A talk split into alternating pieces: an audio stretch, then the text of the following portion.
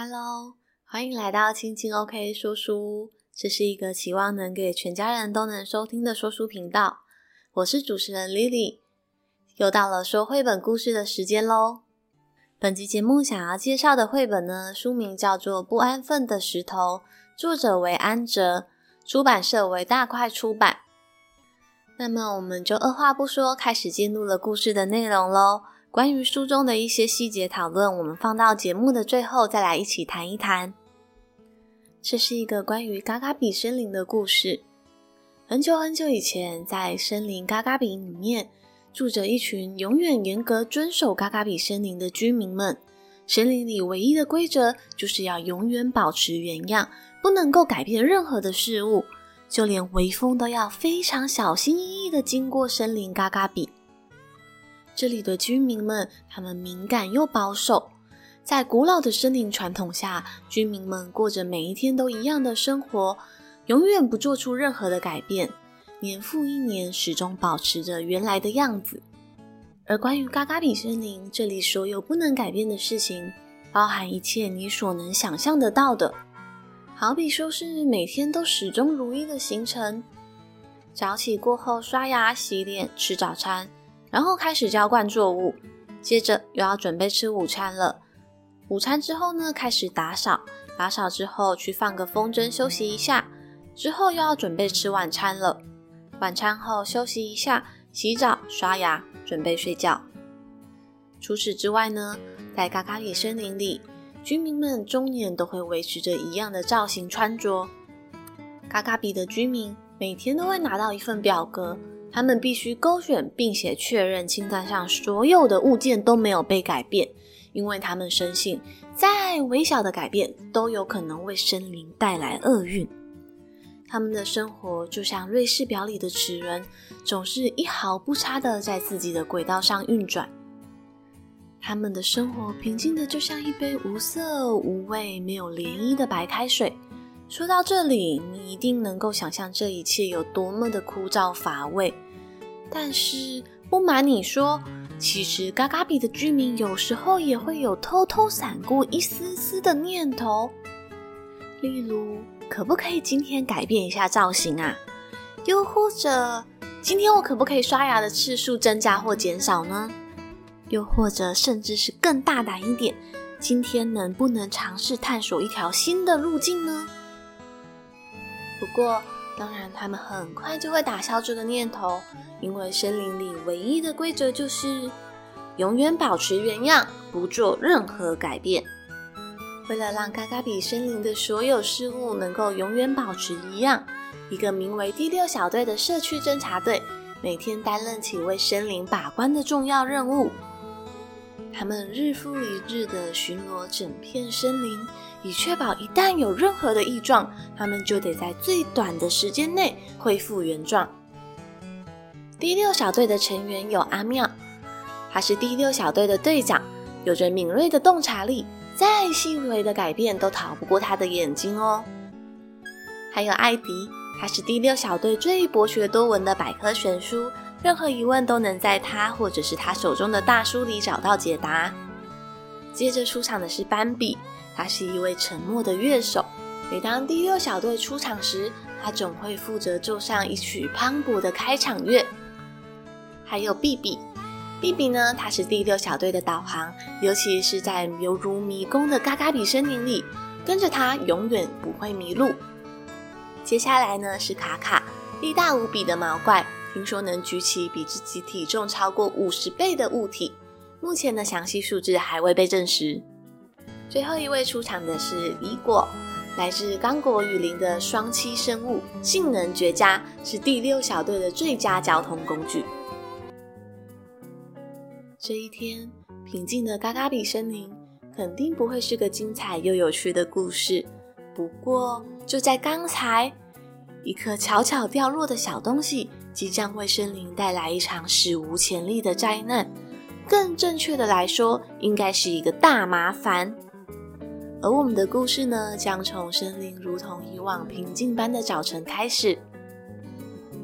这一天，兔子先生小心翼翼地打上那鲜红色的丝绸领结，准备赶赴兔子小姐的约。但不难看出兔子先生的眼角透露出一丝的哀伤，因为他如果继续遵守森林里的规则，走着相同的路径出门，肯定又无法与兔子小姐见面了。但是，身为嘎嘎比的森林居民，他得遵守这唯一的规则。兔子先生只希望今天在森林的某个角落，能不小心发生一点小小的改变，也许就会出现一个不一样的结局。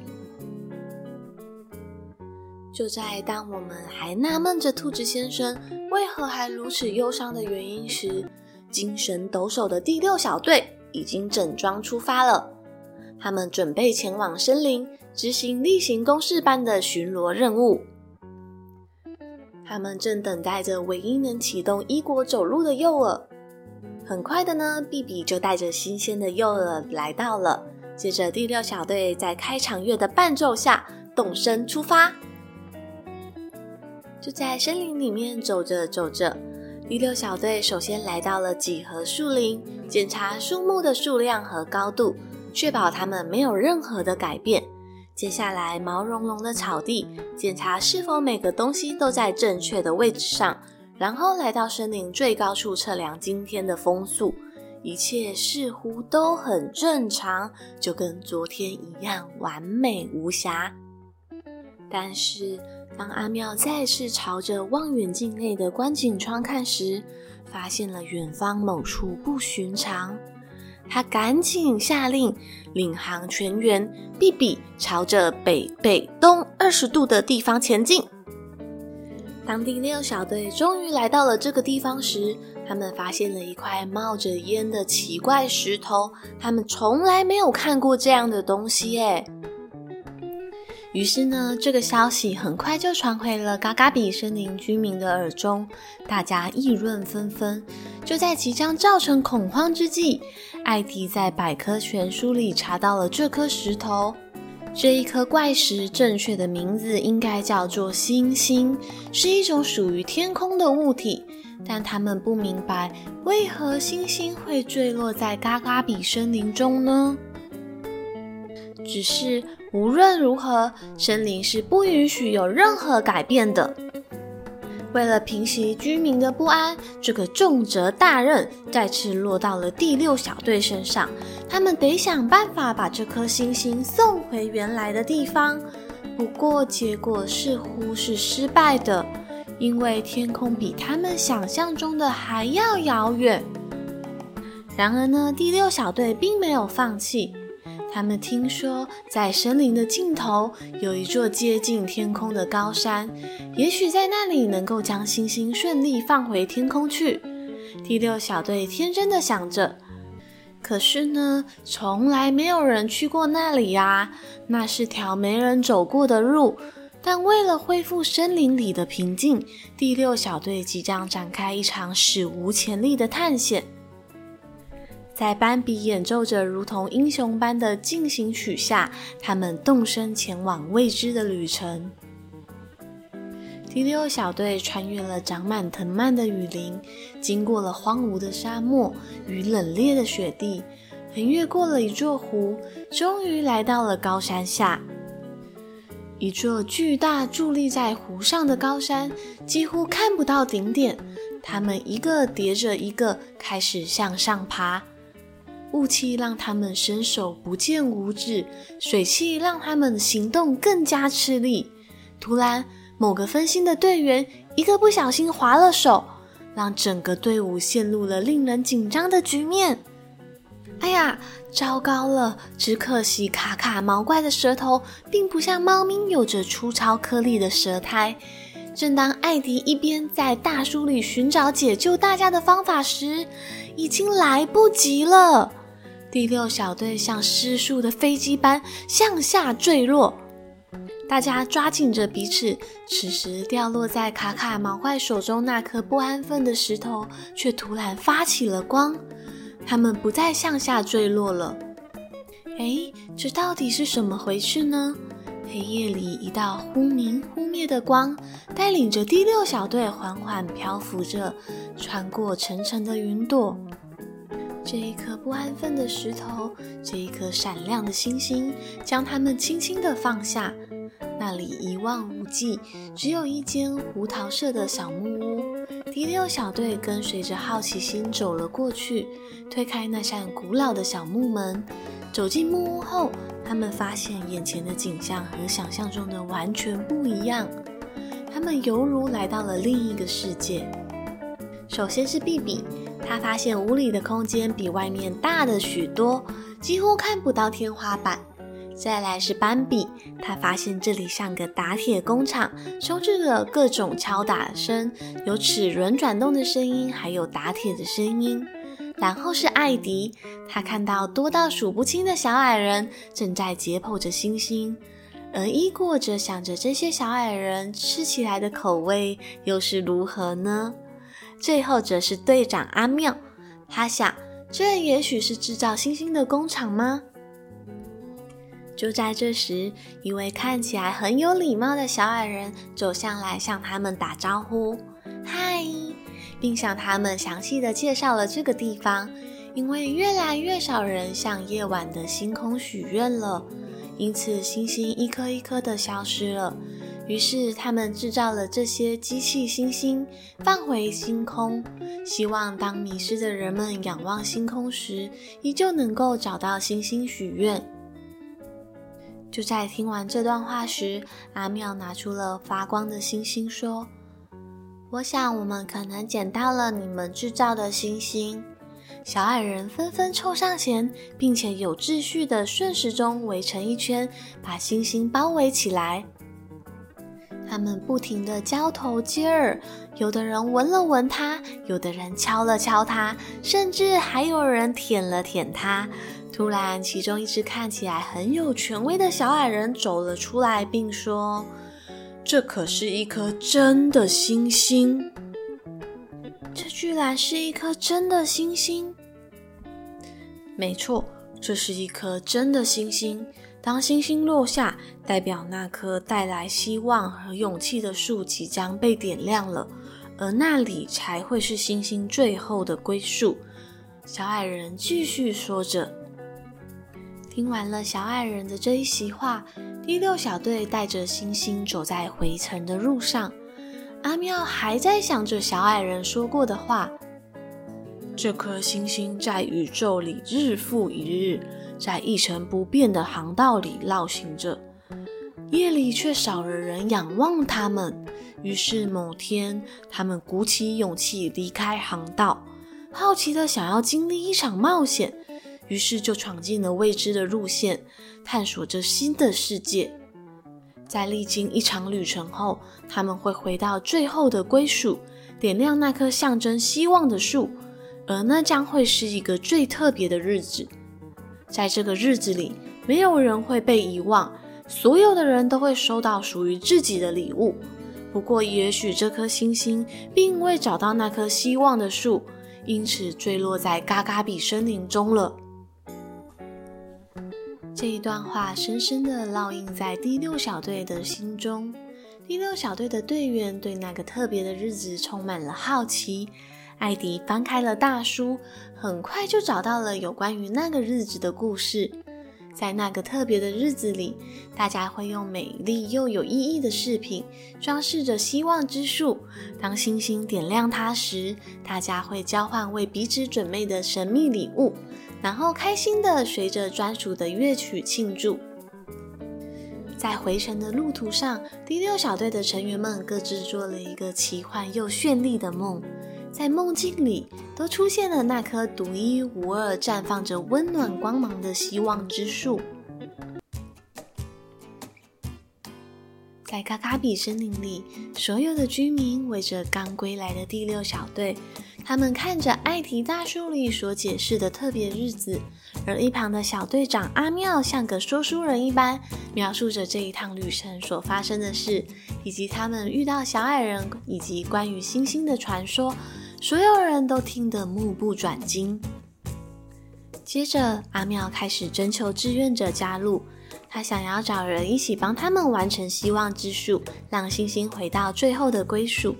也许是因为星星独自冒险的旅程故事打动了嘎嘎比居民压抑在内心的渴望，他们一直以来都不曾有过勇气去接受和改变，去探索未知的事情。或许这个改变能帮助星星回到旅程的终点哦。因此，就在第一个志愿者举手加入后，其他的居民也纷纷加入了。他们再次拿到了表格，不过这次的表格跟以往都不一样了。在艾迪的带领下，大家分配到都不一样的工作，有的分配找材料，像是漂流木，或是找些包装礼物的纸。他们第一次必须去找到这些与众不同的材料，一开始的确有一点考倒他们了。不过呢，当他们想起不安分的石头并不是第一个意外造访嘎嘎比森林的访客，在过去其实也好几次没有任何原因就出现在森林里的不明物件，这些违禁品都被堆放在一处隐秘的地方哦。他们像挖宝般的心情来到了这处被遗忘已久的地方——失落之地。在失落之地里，有各种令人意想不到的物件。大家分别开始找用来布置希望之树的东西，各自拼凑出脑中想象的希望之树，而树的形状也渐渐成型了。斑比带着刚组成的小乐队，演练着特别日子里才会听到的神秘乐曲，就这样充实的过着日子。很快的，这天就来了。居民们小心翼翼的将星星放到树上，一盏暖光渐渐亮起，照亮了希望之树。那些被遗忘在森林里的访客，点缀成一座独特又华丽的高塔。仿佛也照亮了内心里阴暗的角落，就像星星送给嘎嘎比森林的礼物。就在这时，斑比演奏起彩排已久的神秘乐曲。有了星星的守护，嘎嘎比森林在冬日悄悄燃起了希望。在这样特别的日子里，嘎嘎比的居民他们纷纷拿出藏在身后的小盒子，上面系着不久前才学会绑的缎带。猜着他们人生中第一次收到的礼物，藏不住的期待又兴奋。这天，每个人都得到了同样的礼物，就是在内心深处多了个不凡的东西。那个东西就叫做勇气。那这本不安分的石头绘本故事就到这边结束喽。我觉得这本绘本呢，它的画风非常的细腻。那感觉作者本身就是一个很有创意，然后很有巧思的人，在他的画中呢，有很多的细节可以慢慢的欣赏跟观看，尤其是那个第六小队的队员啊，他们。好像就是不像不像一般的童书，就是用一些动物，它们的外形啊都非常的特别，就是让我想到我小时候啊，常常会跟我哥哥一起拿一张 A4 纸，然后就开始画，创造各种不同的怪物。然后当时我们还会说，哎，从图画纸里面挑出几只怪兽，然后对打。然后当然怪物的能力是我们一开始自己定义好的。那说了这些，其实我只是想说，我。个人非常喜欢这本不安分石头的画风，那它的画风呢，就是让人家有很多细节是可以慢慢欣赏的。那我觉得这就是读绘本故事最有趣的地方。作者安哲呢，他作品曾在法国、瑞士、比利时、香港等非常多的地方展出。那他的作品呢，也非常的多，像是比如说像清道夫礼物、床底下的梦想等等。那这些书的作品呢，也当然得过了非常多的奖项。比如说，他的清道夫作品啊，曾在法国的安古兰国际漫画节中得到了新秀奖。所以呢，总而言之，这本绘本呢是非常值得收藏的哦。那么接下来的时光，我们一起来谈一谈书中的内容。首先呢，我想要跟大家谈一谈第六小队。对，刚才有提到，在绘本里面，第六小队的队员们，他们的外形都非常的特别。那从前面的故事叙述里，我们也可以听到，哇，第六小队是一个不凡的小队耶。第六小队的成员啊，阿妙、艾迪、斑比、比比、卡卡跟伊果，他们都各有本领，而且呢，他们每个人其实都非常的独一无二，也非常的清楚自己的优点在哪里。他们的擅长的事情啊，比如说像艾迪就是博学多闻，只要你有问题找他，他马上就可以给你解答。那至于比比呢，他非常有方向感，所以他永远不会在嘎嘎比森林中迷路。而且还有卡卡，力大无比的毛怪嘛，他可以举起比自己体重重好多倍的东西。那他们每个人都在第六小队各司其职。啊，发挥自己独一无二、别人不能够取代的专长。我觉得这其实也像是在我们的社会里面，不管我们投入在工作、读书，还是从事各项的社会活动，好像就是在这个过程之中，找寻一个要把自己安放在哪里的位置。那我们希望可以在那个位置上呢，不但可以帮助到自己，同时也可以成长别人。那这样的话呢，好像就是我们也发挥了自己独一无二的价值。那我个人认为呢，其实人呢的一生价值好像不只关乎到自己，总是经常会与别人连接着。因为毕竟人生来并不是一座孤岛，所以我们的人生意义啊，有时候照顾自己。再把自己爱己及人，我觉得那样更能够帮助自己发挥自己在于这个世界上的特长啊，或者是价值。所以呢，虽然我们可能无法像卡卡一样力大无比，举起比自己重五十倍以上的东西，但是我们的超能力是什么呢？我们能不能够像阿妙小队长一样，拥有着敏锐的洞察力，观察身边细微的东西呢？那么欢迎各位大小朋友留言告诉我，你们觉得自己的超能力是什么呢？那我觉得呢，如果想起如果我有一项超能力的话，那我很感谢上天赐给我了还蛮擅长倾听别人的能力，就是我能够很认真的听别人要告诉我重要的事情，那我会静静的听他说。那除此之外，我觉得自己啊，好像在于感受力，感受别人的心情啊，或者是他们的情绪的能力，还蛮不错的。那我想啊，这就是上天赐给我宝贵的超能力。那接着我们说到了第六小队，他们总是在嘎嘎比森林中的例行公事。他们一开始呢，总是要在森林里面巡逻，日复一日的去寻找嘎嘎比森林中有没有。一些东西发生了麻烦，因此呢，不管是第六小队的成员啊，还是嘎嘎比森林的居民，他们总是日复一日在做着类似的事情，好像有点乏味，有点无聊，但他们其实内心的心中也渴望一点小改变。我觉得这好像就好像我们的生活啊，日复一日，经常会有很多重复的事情。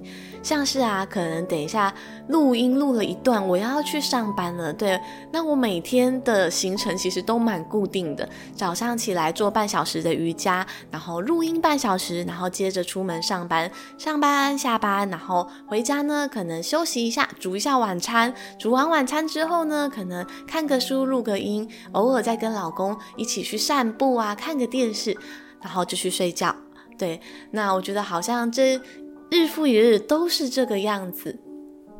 不过呢，这么说并不代表我不喜欢自己这样重复性的生活，而且反过来说，其实用两个层面去想，我还蛮喜欢我的生活的。第一个是因为我觉得人在重复的日子里面能够找到一种安稳、安定的感觉。那第二个层面是，虽然这些听起来大方向重复的事情，但是呢，能不能够在某些小细节做出改变，我们没有像嘎嘎比森林中那么严格，对不对？就是，也许我跟老公去散步的时候，可不可以今天去不一样的地方散步？那也许我们会看到不一样的风景，对。那这也许就是我在重复日常中跟嘎嘎比森林中不一样，而我会觉得比较幸福的地方。那关于这本书的主轴呢，正是围绕在面对改变的勇气。这就好像我们常常谈到的舒适圈这个问题，就是究竟我们是要待在舒适圈里头，还是要让自己一直处于非舒适圈啊？我觉得啊，如果总是强迫一个人一定要待在非舒适圈里面，强迫自己成长，其实这也是一件很辛苦的事。那那种总是在非舒适圈的感觉，就好像一种不安定的感觉。你不知道今天会发生什么事情，你没有办法控制自己今天要做什么，那其实也是还蛮可怕的。所以呢，我觉得面对舒适圈的议题啊，其实。舒适圈与非舒适圈就好像两个圆，那我觉得站在这两个圆之间的交集处，好像生活过得有一点点舒适，又不会那么舒适，在适度的压力下成长。我觉得个人认为这样是一个比较健康的状态。接下来呢，我想要说一说在这本绘本中呢，让我非常引起共鸣的一段话。他说。小矮人走向了他们，打招呼。那告诉他们，越来越少人向夜晚的星空许愿了，因此星星一颗颗的消失了。于是呢，他们制造了机器星星放回夜空，希望当人们迷失的时候，仰望星空时，依旧能够找到星星许愿。我觉得这一段话呢，是非常温暖，也非常有力量的，因为。这些机器星星啊，并不是真正的星星。但是，虽然它们是人为的，但是对于那些还愿意跟星星许愿的人来说，当他们愿意抬头的时候呢，就看得见希望。所以呢，我觉得就好像我们在这个社会里面啊，有时候。我们接受到一些陌生人或者是认识的人的帮助，就好像这一些小矮人他们制造的机器星星一样，带给人们希望，带给人们生活上的奇迹。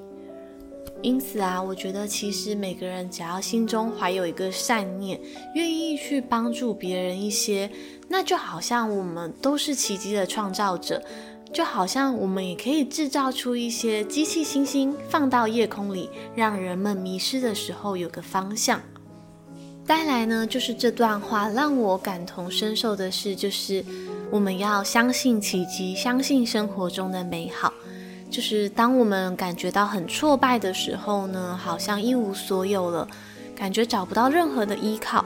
但是在那么人生混沌痛苦的时候，是否还愿意相信这个世界上有希望、有奇迹呢？是否还愿意抬起你的头，看一看天空，有没有能够让你许愿的一颗星？那我觉得那颗星有可能是你任何所信仰的人事物，即便是一个人，他带给你活下去的勇气，或让你走下去的勇气，那都是你独一无二的一颗星。以前小时候啊，总是听大人说，诶，看到天上如果有流星划过，要赶快许愿。不过呢，其实我活到这个年纪，我都还没有看过流星。但是呢，我不知道为什么好喜欢跟天空上的星体许愿。还记得以前有一次，姐姐就是骑着脚踏车载我到市场。那那一天晚上呢，我印象好深刻，即便距今好久了，我就一直在脚踏车的后座盯着天空上的星星，然后我就问我姐姐说：“哎，为什么那个星星一直跟着我们呢？”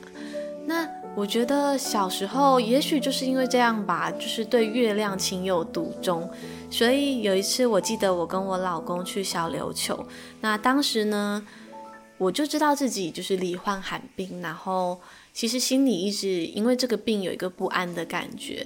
那当时就是经常需要回医院定期输血。那甚至那个时候啊，知道了这个病情未来可能的发展，都会有一点点不敢再往后想。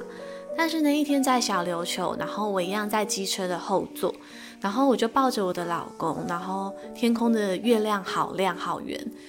然后我就跟老公说：“哎，你看天空的月亮好漂亮哦。”然后我就说：“哎，我们来对月亮许愿好不好？我们一人许一个愿。”然后呢，我就说：“希望我的病可以好起来，然后健健康康的一直跟你到很久很久的以后。”然后我许完愿呢，我就跟我老公说：“哎，换你许愿了。”接着没多久。几乎不到几秒钟的时间吧，然后我老公就说我也许好了。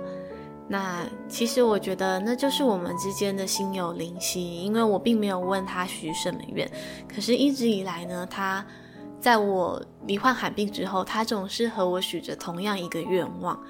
对，就是现在讲起这些，觉得很感恩，因为无论如何，我觉得我的愿望实现了。对，就是在我历经了一场骨髓移之后，好像重获了新的生命。虽然现在还走在休养的期间，但是我相信我一定会好起来。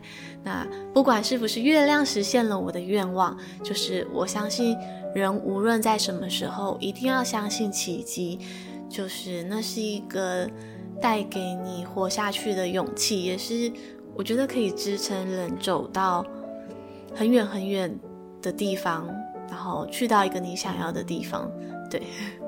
那么接着呢，我想要谈一谈书中我觉得一个很值得醒思思考的地方，就是在他们居民纷纷加入了想要布置那一棵希望之树的行列之后呢，他们被分配到了不一样的工作。那这是他们第一次呢去做这些跟他们日常生活中不一样的事情，所以对他们来讲呢，一开始的确有点考倒他们。不过呢，当他们想起来，就是说，诶，过去啊，其实有很多新的机会，就是其实并不是只有星星第一次造访嘎嘎比森林，其实那些俗称嘎嘎比森林的违禁品，其实都曾给这些居民一个暗示，一个机会，但是过去都被忽略了。所以呢，当他们拥有了这一次的机会，在第六小队的号召带领下，他们就决定要去把那些违禁品挖出来，布置希望之树。那我觉得这有两个面向可以去醒思。第一个呢，是在我们的生命之中啊，有没有哪一些机会、哪一些希望、哪一些奇迹是曾经给我们暗示，但是我们却视而不见，忽视了那样的机会呢？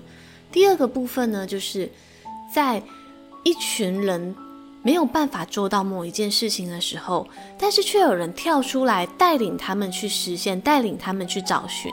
那在这本绘本中呢，第六小队就是扮演这样领导者的角色。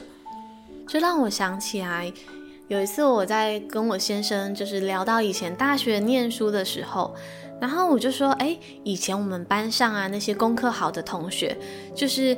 其实我当时功课也还算还不错，对，所以我就说，哎，这群我的同学们，他们如果有自己做一些笔记啊，又或者是拿到一些考试的资讯，一定都会抛在班网上跟大家分享。那我先生就说呢，他说他们班啊，就是如果呢老师给了一份就是诶考试的范围题目，但是他们功课好的那些同学，反而会把那个考卷藏起来，那不愿意分享给其他人。那当然，关于这点呢，我很感恩，就是我认识的学习伙伴是很愿意去分享，很愿意去教导别人的。那我想起我们经济学的老师曾经说过啊，他说。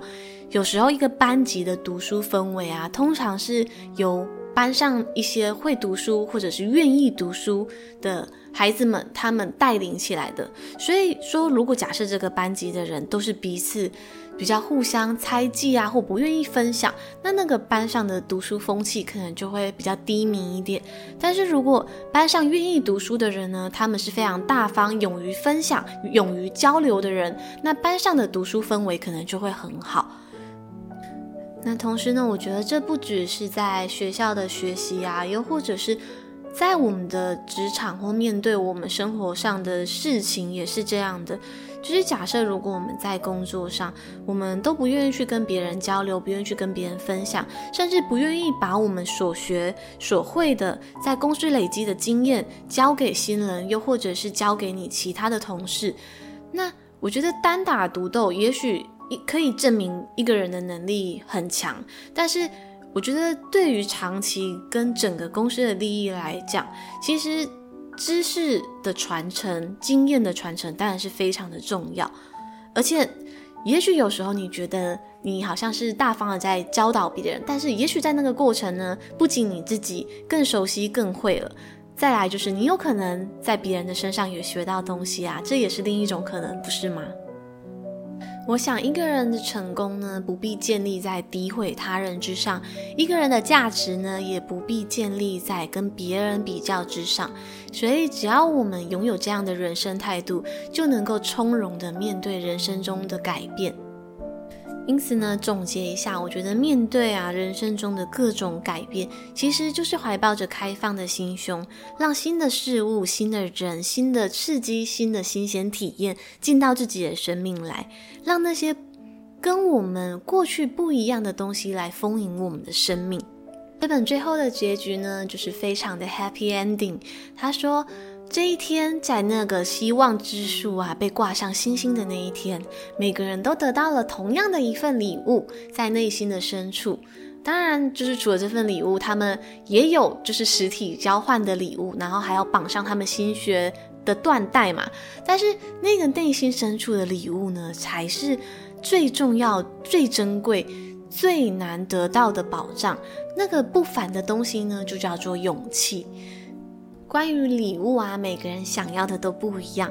但我觉得，其实礼物啊，这个物品，它虽然收到自己喜欢的一个实体物品，当然会很开心。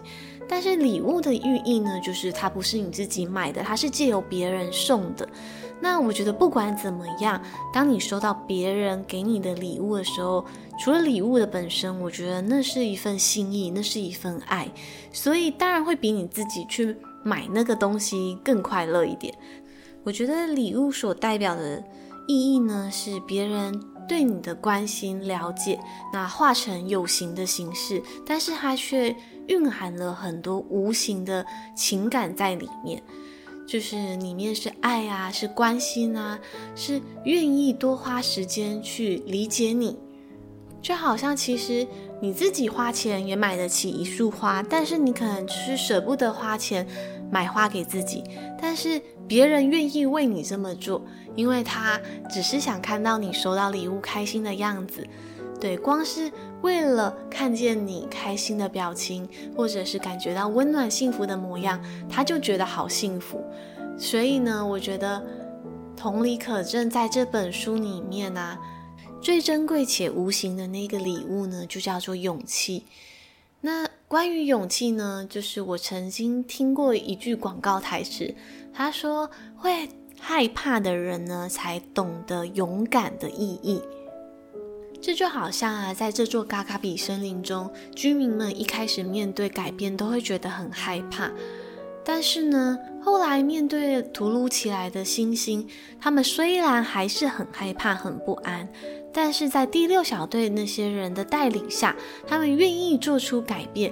我觉得踏出自己愿意跨出去舒适圈的那一小步，其实就是勇气，又或者是去面对那些我们生命中未知的事情。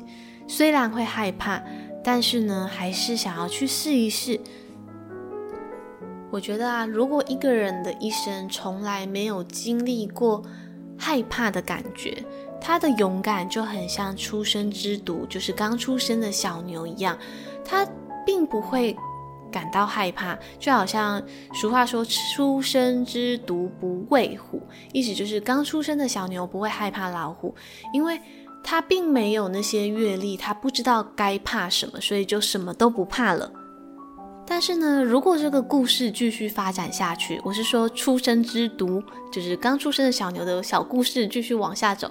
假设那只小牛它长大了，它知道老虎是一件很可怕的事情，但是呢，它有可能有一天为了它的同伴，又或者它所在乎的事情，又或者是它所在乎它想好想要活下来这件事情，所以呢，它勇敢一搏，为自己人生而奋斗，它还是。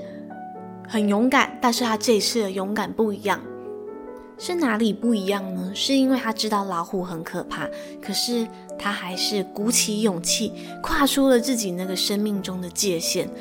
所以呢，我觉得这就好像在嘎嘎比森林中，他们最后找到的那个珍贵的礼物，就是勇气。那对他们来讲格外的珍贵，因为他们曾经是多么的畏惧改变这件事情啊。到了节目的尾声呢，就是我觉得想最后再说一句，就是我觉得面对人生中的改变，其实那些突如其来发生的事情，让人难免都会感觉到害怕。但是如果我们没有办法完全避免这些，我们没有办法预测的事情发生，那就是好好的活在当下，感恩当下。除此之外呢，就是我觉得如果它真的发生了，就要去信任未来的那个自己，一定有办法好好的去处理这件事情。对，其实我觉得有一天我突然想到了这句话，我就觉得哇，不知道为什么突然好放心哦，好放心。好像就是放心，我未来的自己一定可以把我未来的问题都搞定，那就不会在现在就是想着未来而感觉到烦恼了。那么，再重复一次这句话，就是信任未来的自己呢，一定能够把未来的自己照顾好，处理好未来的问题。我们要相信那样的自己就在未来等你。那希望这句话安慰到我，也同时安慰到你们，给你们一股生活中的力量。那么节目的最后呢，想要邀请各位听众朋友来一起猜一猜，请问这本绘本故事中呢，那个特别的节日到底是什么节日呢？欢迎你们留言给我。那今天的故事分享就到这边结束喽，感谢你们的收听。如果喜欢我的频道，也欢迎分享给你的亲朋好友，或者是留言跟我聊聊。那我们就下次阅读时光见喽，拜拜。